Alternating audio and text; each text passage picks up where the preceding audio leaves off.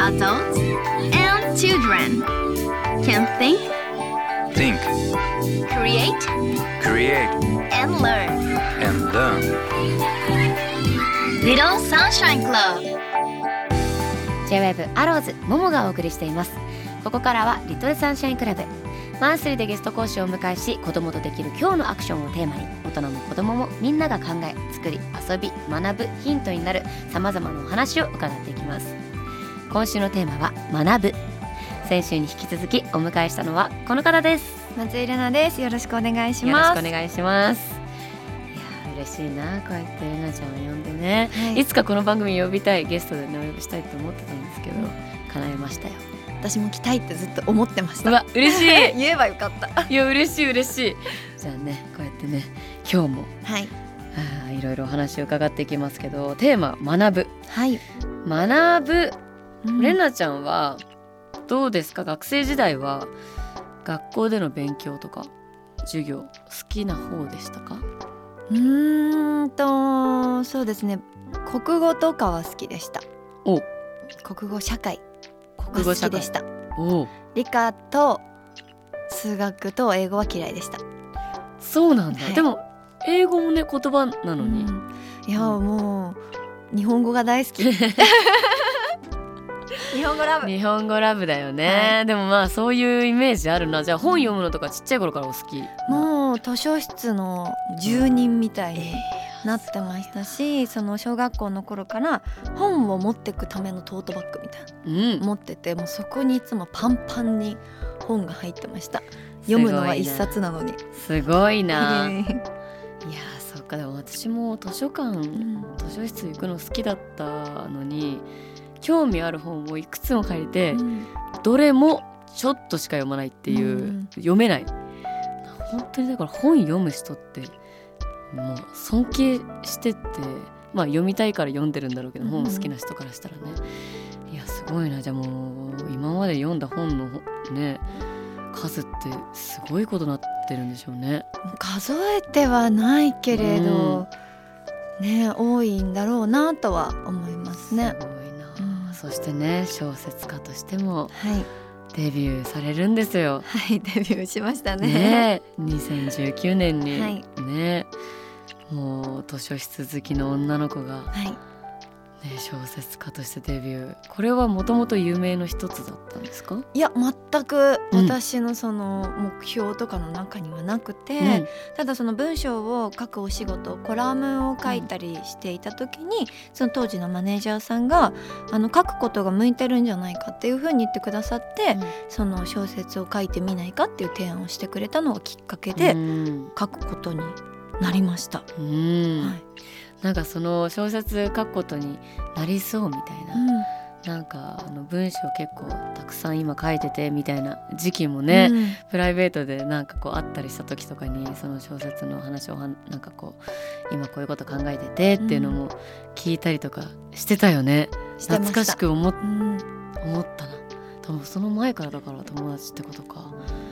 いや、あの頃だからすごいまあ今もねもちろん書いてると思いますけど、すごい量書いてたじゃないですかすごい量書いてましたね。すごいひいひい言いながら、時間すごいはい。短期間にすごい量書いていた記憶があるん半です年ぐらいでその一番最初に出したカモフラージュっていうのは集中して書いてた気がするので、うんなんかそれがこう食べ物をテーマにした話が多かったので、なんかそれを今こういう食べ物の話を書いてるみたいなのは、ももちゃんにもしてうん。でそのももちゃんと話してる日常会話の中から、うん。これはちょっと小説に使えるかもしれないって言ってうん。入れた部分もあったりします。へ初耳、でもそれ結構日常会話、うん。人と会ってる時の方がアイディアが、浮かぶからそうなんだ、うんそういう意味で言うとうんももちゃんと会ってる時はすごいアイディアがいっぱい浮かんでくる。えー、時間でした。嬉しいじゃあなんかこうこもっても1週間ほんと外にも出ないみたいなもうこの期間書くぞみたいな感じで集中してガッと書くあのいろんなアイデアを、うん。あの考えるっていうよりかは割とこうなんか外に出て人に会ったり。うんしながしらながら、そうですね。今日は書く日って決めてうん、で、まあ、その前後に友達と会ってたりその書く日って決めた日はあの喫茶店とかに行って書くんですよ。うん。うんで書いてるうちになんか隣でうん。すっごい気になる話が始まったりするわけです。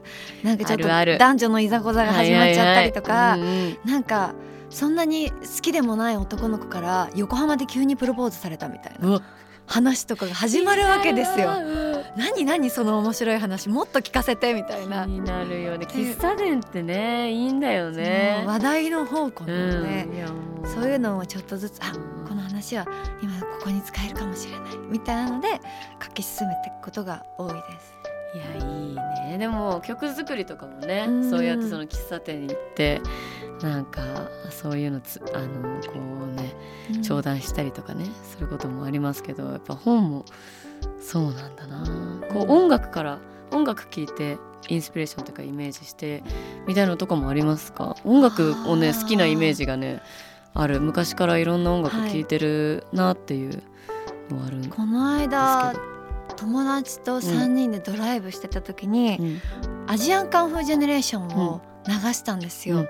私たちってそのアジカン世代というか、もう学生時代にめちゃめちゃ聴いてたうん。音楽なんでもう急にその当時の記憶が全部こうフラッシュバックしてくるよううなん。曲一曲一曲に思い出があって、なんかその記憶が蘇ってきた時のその感覚がうん。こう作品というかその小説の物語の中に落とし込めたら面白いなっていうのは思いましたね。うん。だから音楽から始まるような物語っていうのは、いつか書けたら面白いなっていうのは思いました。でもねありますよね。そういう匂いとか音とかうん。でこう記憶がこうね呼び覚まされるっていうかね、音楽とこう紐づいてる感じっていうか。あるな、まあ、確かにな。ねでもそういうのをさいろんなとこでこうね自分の引き出しにこう、うん。しまっていってなんかこう開きながらね見てみながら自分の作品に落とし込むみたいな作業って大変だろうなと思いますけど。すごいねやってるんだもんね。あなたも歌詞を書くじゃないですか。いやいやいやいやどうやって書くの歌詞って。いやいやどうやって書くの小説って 歌詞の方が難しいの。小説はもうフリースタイルだから。いや歌詞書いてるじゃないですかいやいやもうなんか曲つけたんですよチャランポランタンで一緒にね出してる曲も、ね、見るともうなんかもう反省点しかない。もう赤ペンだらけ。もうそんなことないよ、その音楽ってその決まったうん、フレーズだったり音数の中に入れれる言葉って限られてるわけじゃないですか。その中でこう聞いてて気持ちいいそして聞く人に伝わる言葉を選んで一曲にするって本当に大変なことだと思ってて。だから歌詞を書けるっていうのも才能なんだと思ってすごく。いやいやいやいやでもねあのなんかこう歌いやすいとか、うん。聞きやすいっていうのがいいとも限らないっていうかね、うん。だからそのあの以前レナが書いてくれた曲もねなんかあのいいですよ。なんかまた新しい感じでこの発想ないわみたいな発見もあってね。あのチャランポランタン側も学びが多かった。ありがとうございます、はい。恐縮です。いやいやいや。俳優タレント小説家幅広く活躍されていますよ松井玲奈さん。もう本当に忙しい。いやもう本当いつ寝てる寝て起きてるって。普通に12時に寝て朝5時ぐらいに起きてますよ。すごいよね。でそれでいてさその自炊っていうか料理とかもさするじゃないですか。料理大好きです。なんで？なんで？いやでも料理してると気持ちが落ち着くじゃないですか。あーまあでもわかる。そのももちゃんはよくうん。納豆食べてる、納豆食べてる。その納豆をかき混ぜてるそのあの無の時間みたいなあそれもあるのかねな、練り上がってくあの、うん。豆たちをうん。眺めているあの瞬間と同じように、あそれスト物をこうレス解消になってんのかな多分。何も考えない時間。あ今それ気づきました私。料理というのが。ものすごいもうこれ以上ないくらいの無の顔で混ぜてますよ、そう。はい。それと同じで私も包丁を持って何かを切ってる時って、刻んでるのね気持ち。無になってる、うん。自分をリセットする時間なんで料理が好きなんです。えそれはなんかどっかでなんかこの学ぶお母さんに教えてもらうとかあの教室に通ったことがあるとかなんかこう本をレシピ本レシピアプリを見てるとかそういうどこから料理は学んでる？レシピ本？うん。かな。親からこんなこと言ったら親に怒られるんですけどこのラジオ聞いてないといいな 親に料理を教えてもらったことってほぼなくいてや、私もほぼないな、うん、ねえ。なんかお母さんの味みたいな。もちろんお母さんの味はあるんですけど、うんうんうん。そのお母さんの味を教えてもらったみたいなのなくて。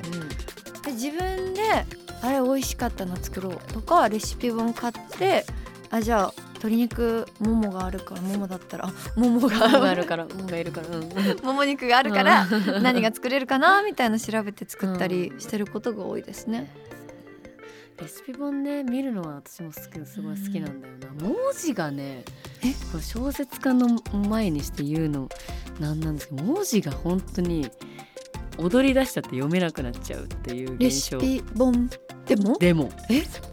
あの絵絵がね入ってくるんで絵であの取り込むけどうん文字そう文字いても立ってもいられなくなっちゃう私も本当に。じゃああの最近よく踊っちゃう、うん。ある映像で紹介してるような方が見やすいんだ。見やすい。あうん、なんかねなんだろうな。でもね本読んできてる人はねそれがあのもちろん当たり前なんだけど得意なんだろうな。その文字として書かれてるーものを読んで自分の中で想像する力みたいな、うん。あの自分の中に落とし込む力みたいのがあるんだろうと思うんですけどね。うんうんこうレシピ本を見ながら作ってる時ってその工程がいくつか分かれてるじゃないですか、うん。